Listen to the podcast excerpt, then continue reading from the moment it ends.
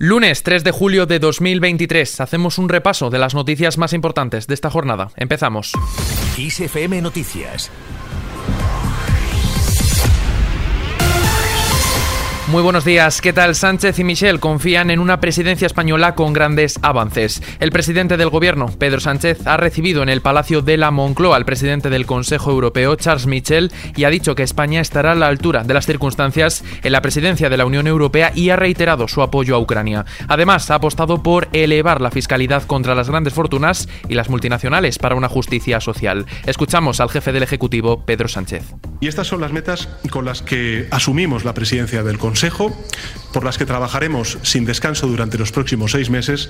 Así que, querido Charles, quiero que sepas que las instituciones y la ciudadanía española van a estar a la altura de las circunstancias. Cambiamos de asunto para hablar sobre la precampaña electoral. Toledo ha sido la protagonista en esta ocasión y ha reunido al líder del PP y a la líder de Sumar. Por una parte, el candidato del Partido Popular a la presidencia del gobierno, Alberto Núñez Feijo, ha afirmado que prefiere una mayoría para España para gobernar en solitario, tras las elecciones generales del 23 de julio. Le escuchamos. Me presento para ser presidente de todos los españoles, sin bloques ni bloqueos. Por tanto, queridos amigos, somos la herramienta que España necesita. En este sentido, el candidato del PP ha puesto en el centro de su discurso la necesidad de derogar el sanchismo. Por otra parte, la candidata de Sumar a la presidencia del gobierno, Yolanda Díaz, ha propuesto reducir una hora la jornada laboral, propuesta a la que ha sumado la subida del salario mínimo interprofesional, ya que todavía no permite vivir con dignidad, o una estrategia para agravar más los beneficios de la banca. Por eso queremos ganar las elecciones, porque estas elecciones van de vuestras vidas, van de que podamos vivir mejor, van de que podáis realizar la cesta de la compra con dignidad. Hay que actuar para compensar esa pérdida de poder, adquisitivo que tienen hoy los españoles y las españolas. Sin salirnos del ámbito político, el jefe del Ejecutivo, Pedro Sánchez, ha asegurado que en un gobierno de coalición con Díaz funcionará mejor y será incluso mucho más funcional. Además, ha tachado los pactos de PP y Vox como un retroceso y ha añadido que durante estas últimas semanas lo que estamos viendo es un tráiler de una película tenebrosa. Ante estas declaraciones, el líder de Vox y candidato a presidir el gobierno ha respondido a Sánchez. Le escuchamos.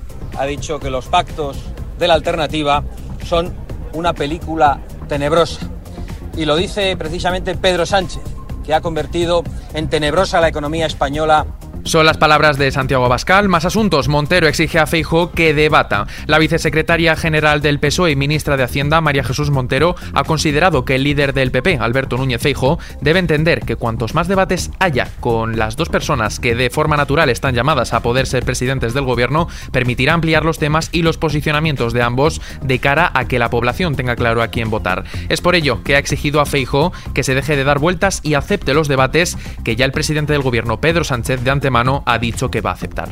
Ellos que han jugado al ruido, a intentar difamar, a intentar hacerle un traje a medida a esa burbuja antisanchista que hemos venido a denominar, es difícil que pueda mantener esos criterios con un debate, por eso no quiere hacerlo y por eso prefieren seguir haciendo ruido, montando bronca, antes que confrontar esas políticas. Fuera de nuestras fronteras, los disturbios aminoran en Francia. Quinta noche de disturbios en la que el gobierno ha ordenado nuevamente desplegar un extenso contingente de seguridad compuesto por 45.000 agentes. Mientras tanto, el presidente francés Emmanuel Macron, su primera ministra Elisabeth Borne y siete ministros más han mantenido una reunión de urgencia. En casa, hoy von der Leyen visita España. El Colegio de Comisarios de la Unión Europea, con la presidenta de la Comisión Europea, Ursula von der Leyen al frente, visita España al inicio de la presidencia semestral del Consejo Europeo y se reúne con el gobierno del jefe del Ejecutivo, Pedro Sánchez. En Extremadura, la presidenta de los populares extremeños, María Guardiola, ha convocado el lunes en Mérida una reunión del Comité Ejecutivo y de la Junta Directiva del Regional del Partido Popular en Extremadura. Todo esto se produce después de pactar el pasado viernes, recordemos, con Vox eh, su entrada en el gobierno extremeño para poder ser investida presidenta de la comunidad autónoma. En lo que afecta a nuestros bolsillos, la luz se dispara un 142,4 y se sitúa en los 117,02 euros el megavatio hora. Se trata del nivel más alto en 10 días. Por franjas horarias, la luz alcanzará su precio más alto entre las 10 y las 11 de la noche con 139,49 euros y el más bajo entre las 4 y las 5 de la tarde con 88 euros. Miramos en estos momentos al mapa del tiempo para este lunes 3 de julio. Nubes en el extremo norte que se disiparán a lo largo de la mañana. En el resto, la primera mitad del día será tranquila. Sin embargo, atención a la tarde porque tendremos nubes de evolución y precipitaciones con tormentas muy fuertes en Teruel, Castellón y Valencia. Temperaturas muy parecidas a las del domingo, se alcanzarán los 34 o 38 grados en el sur y localmente los 40 en el valle del Guadalquivir y Guadiana. Y terminamos hablando de los Black Eyed.